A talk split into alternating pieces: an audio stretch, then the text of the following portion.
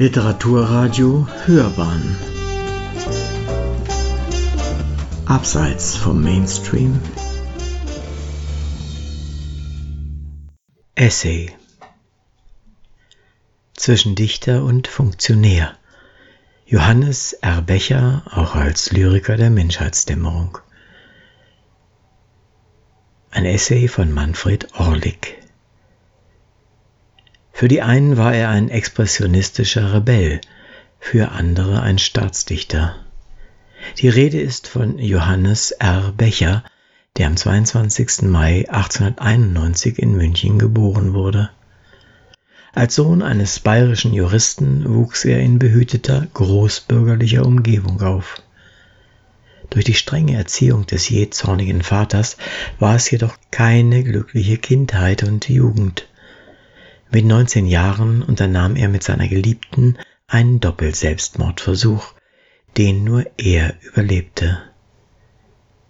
Nach dem Abitur begann der junge Becher Philologie, Philosophie und Medizin zu studieren, jedoch ohne Abschluss. Er veröffentlichte expressionistische Gedichte, darunter die bekannte Kleist-Hymne Der Ringende sowie den Lyrikband Verfall und Vernunft in denen er die sozialen Ungerechtigkeiten des wilhelminischen Kaiserreichs anprangerte. Mit seinen anarchistischen Versen wurde er zu einem Wortführer des literarischen Expressionismus. Verfluchtes Jahrhundert, chaotisch, gesanglos. Mit dem Ausbruch des Ersten Weltkrieges wurde Becher ein bewusster Kriegsgegner und es entstanden erste politisch motivierte Gedichte, die Anklagen und Aufrufe gegen den Krieg enthielten. Gleichzeitig wurde er wegen Morphiumabhängigkeit in einer psychiatrischen Klinik behandelt. Gegen Kriegsende trat er der USPD, dem Spartakusbund, und dann der neu gegründeten KPD bei. Doch enttäuscht von der Novemberrevolution ließ er seine KPD-Mitgliedschaft ruhen.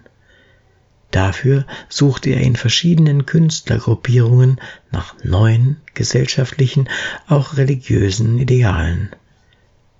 In der expressionistischen Lyriksammlung Menschheitsdämmerung aus dem Jahr 1919 war Becher immerhin mit 14 Gedichten vertreten, darunter der apokalyptische Vers Verfall, das nach Weltende Jakob von Hoddis Umbra Vitae Georg Heim und Meine Zeit von Wilhelm Klemm folgte und in dem der Autor seine Verzweiflung regelrecht herausschrie. Unsere Leiber zerfallen, graben uns singend ein, berauschte Abende, wie Nachtsturm und Meeresverstarrt, heißes Blut vertrocknet, Eitergeschwür verrinnt.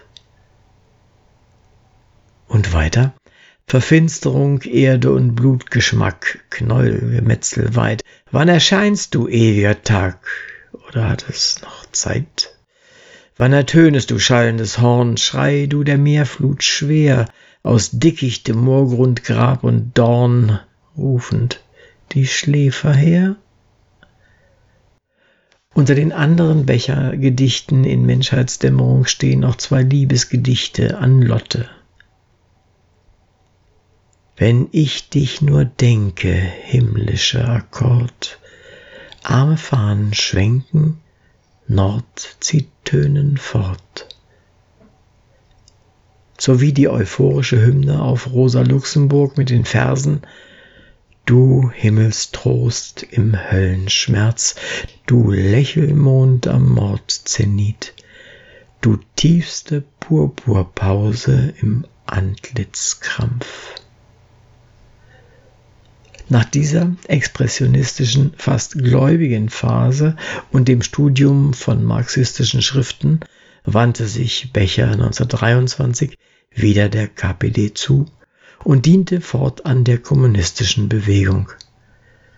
Ein erster literarischer Erfolg war sein Antikriegsroman Levisite oder Der einzig gerechte Krieg aus dem Jahr 1926, der in einem nur drei Monate währenden Schaffensrausch entstand. ihm dann jedoch eine Anklage wegen Hochverrats einbrachte. Außerdem wurde der nun fast 40-jährige Becher Herausgeber der Zeitschrift Linkskurve und Feuilleton-Redakteur der KP-Zeitung Rote Fahne. Mit der Machtergreifung der Nazis emigrierte Becher ins Exil, zunächst nach Österreich, in die Schweiz und nach Frankreich.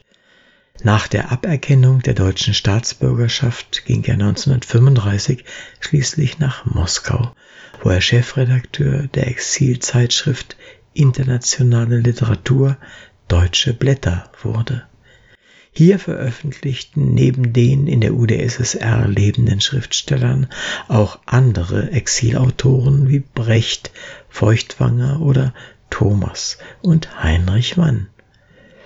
Im Moskauer Exil entstand sein zum Teil autobiografischer Roman Abschied. Einer deutschen Tragödie erster Teil 1900 bis 1914 in dem Becher mit der Romanfigur Hans Gastel seine eigene Entwicklung im wilhelminischen Zeitalter verarbeitete.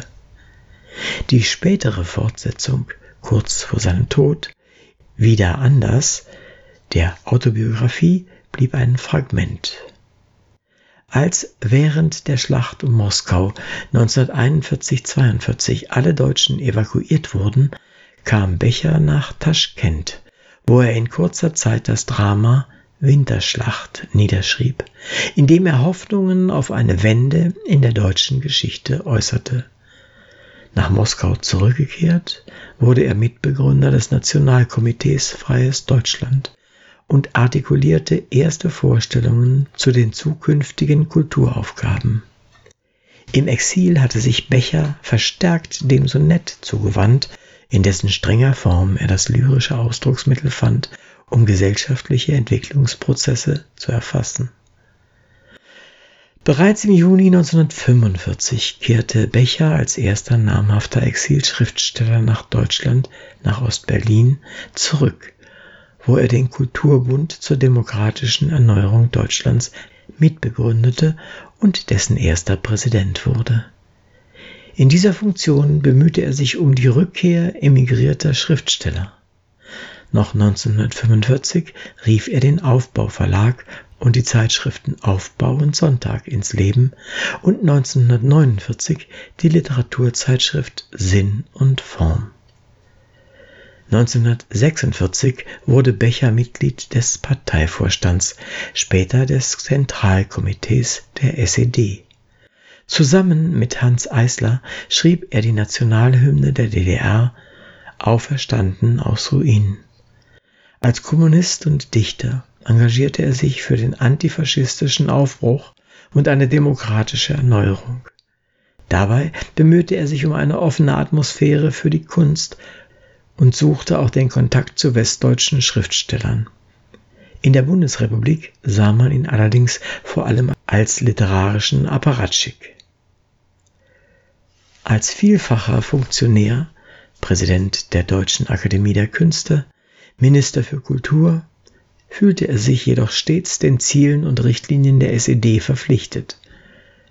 Bei dem Schauprozess gegen seine früheren Aufbaumitarbeiter Wolfgang Harich und Walter Janka wandte er sich zwar persönlich an Walter Ulbricht, aber selbst er und sein Kulturbund kamen in den Verdacht der intellektuellen Dekadenz.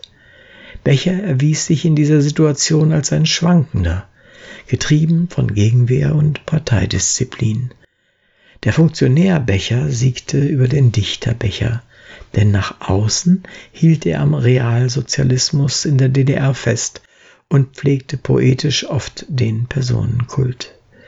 Erst später fand man in seinen Schriften Zweifel und Selbstkritik. Das poetische Prinzip 1957 erst 1988 veröffentlicht, ist so ein Beispiel.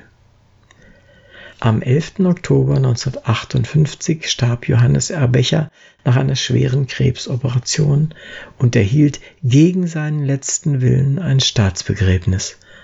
Ulbricht würdigte ihn in seiner Trauerrede als größten deutschen Dichter der neuesten Zeit. was jedoch jahrzehntelang eine kritische Becher-Rezeption in der DDR verhinderte.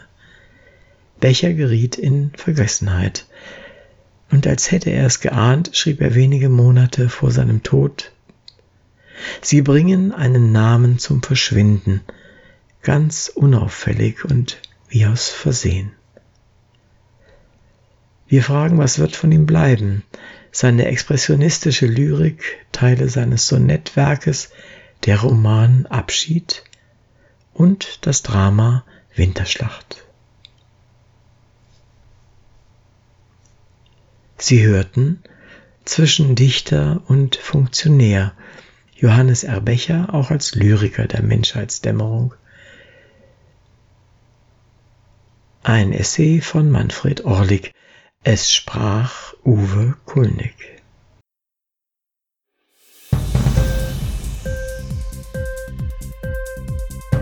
Hat dir die Sendung gefallen? Literatur pur, ja, das sind wir. Natürlich auch als Podcast. Hier kannst du unsere Podcasts hören. Anchor, Spotify, Apple Podcast, iTunes, Google Podcasts, Radio.de und viele andere mehr.